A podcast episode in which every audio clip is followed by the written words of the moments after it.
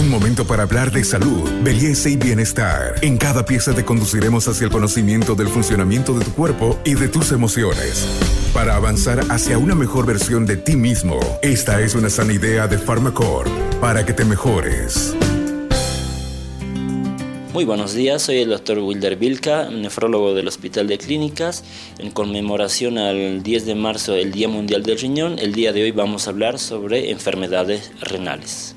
Bienvenidos a un nuevo podcast Buen Vivir. Hoy vamos a hablar del riñón, porque en el mes de marzo se conmemora el Día Mundial del Riñón y es una fecha propicia para saber cómo cuidarlo, cuáles son las funciones que tiene en nuestro cuerpo y por qué esta enfermedad renal está afectando tanto en Bolivia. Para hablarnos de estos temas está con nosotros el doctor Wilder Vilca, él es nefrólogo del Hospital de Clínicas de La Paz y por supuesto un especialista en la materia. Doctor, ¿Qué es el riñón? ¿Para qué sirve este órgano, tan maravilloso y, además que nos purifica diariamente? Bueno, muy buenos días Carmen, agradecido por la entrevista. Bueno, los riñones son órganos muy importantes porque tenemos dos, ¿no es cierto? Y estos, eh, bueno, cumplen eh, varias funciones en el cuerpo humano. Una de las más conocidas es eh, que funciona como un filtro.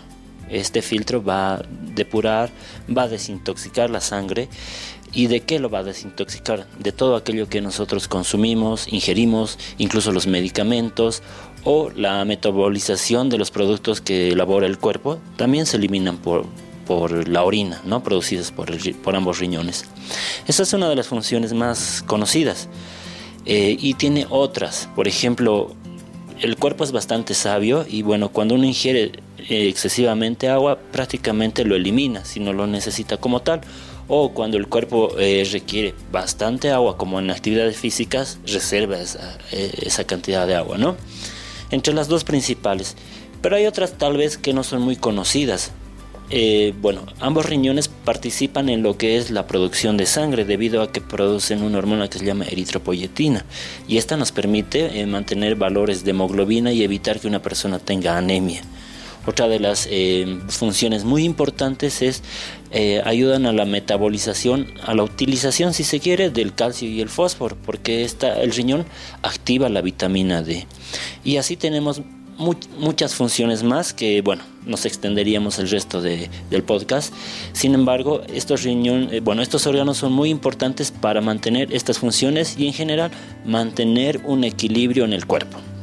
Doctor, ¿cómo sabemos que nuestros riñones están empezando a enfermar? Porque ustedes señalan muchas veces de que cuando enferman los riñones esto es asintomático, es decir, silencioso. Así es. Eh, bueno, la enfermedad renal, bueno, específicamente hablando de la enfermedad más conocida que se llama enfermedad renal crónica o comúnmente denominada insuficiencia renal, esta tiene cinco estadios, desde el 1 al 5, ¿no? Siendo el grado 5 el de mayor severidad. Los primeros estadios, el 1, el 2 y el 3, es como usted lo dijo muy claramente, son asintomáticos, que significa que no presenta síntomas, el riñón no duele. Desconocemos cuáles son eh, mm, los síntomas exactos para, estas, eh, para estos estadios o los pacientes desconocen como tal.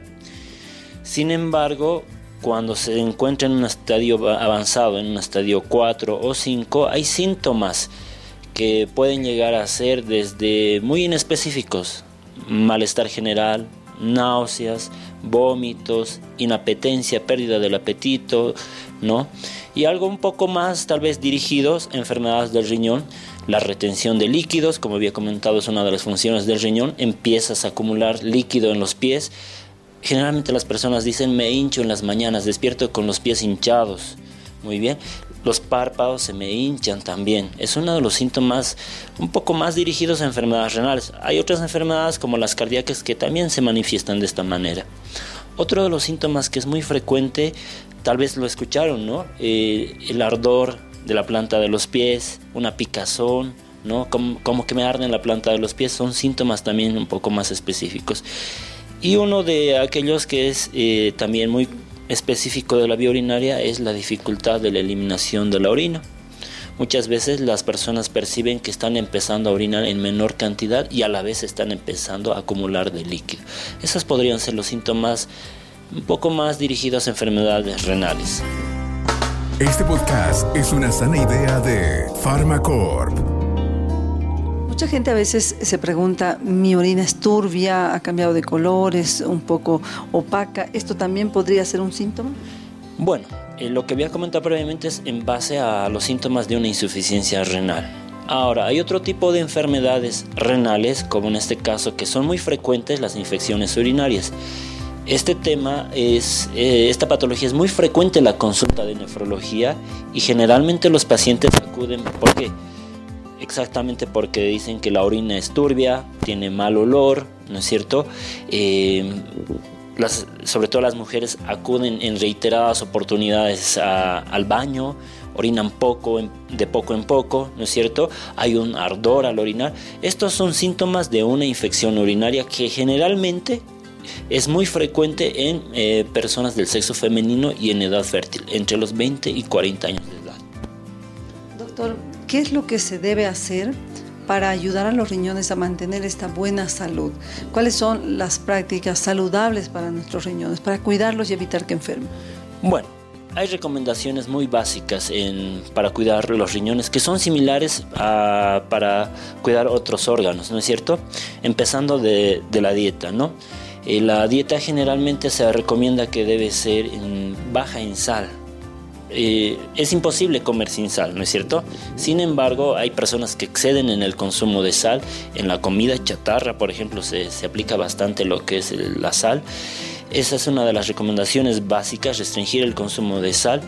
Otra es, eh, bueno, evitar lo que son los alimentos procesados, ¿no? Las frituras, por ejemplo, eh, todo lo que lleve excesivamente grasa o colesterol.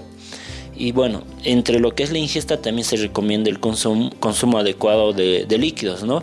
Por ejemplo, personas que hacen actividad física eh, excesiva, pues a veces se limitan al consumo excesivo, uh, bueno, la ingesta de agua. O por ejemplo, algunas profesiones como los albañiles, los agricultores que trabajan a, bueno, a excesivas temperaturas, llegan a presentar periodos de deshidratación, ¿no? Y en estos pacientes o en estas personas es necesario el consumo de agua. Y las otras recomendaciones básicas, bueno, por ejemplo, la actividad física, ¿no? Acorde a la edad del paciente. Es suficiente con una caminata de 30 minutos al día. ¿El sobrepeso afecta a los riñones? Así es, el sobrepeso predispone al desarrollo de eh, otras enfermedades. Es un desencadenante para que las personas tengan diabetes y a su vez una enfermedad hermana a la diabetes, la presión alta, ¿no? O hipertensión como nosotros le conocemos. Y ambas, diabetes y presión alta, son las principales causas para insuficiencia renal. Entonces el sobrepeso o la obesidad son es una enfermedad como tal que desencadena otras a su vez. Doctor, entonces para cuidar los riñones hace falta también eh, ejercitación, mantener un buen peso esto va casado a una línea general de cuidado de la salud, ¿no? Así es. Las recomendaciones que he mencionado, eh, bueno, no solo son para cuidar ambos riñones, sino nos permite controlar, eh, bueno, eh, la funcionalidad cardíaca, nos permite controlar el peso para evitar el desarrollo de obesidad, ¿no es cierto? Y bueno, por ejemplo, algo muy importante también es el, mm, el estrés. Muchas veces se preguntan si el estrés tiene que ver con esto de las enfermedades renales. La gente que tiene bastante sobrecarga de estrés, por sobre todo actividad laboral, ¿no es cierto? No se alimenta bien, eh, tiene eh, bueno, emociones bastante altas, ¿no? Y esto desencadena ciertas enfermedades, ¿no?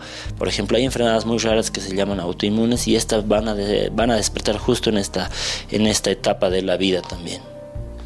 Soy Carmen Milgar, gracias por acompañarnos en este nuevo podcast y será con nosotros hasta un nuevo tema de salud. Gracias a usted también por cuidar siempre su salud general.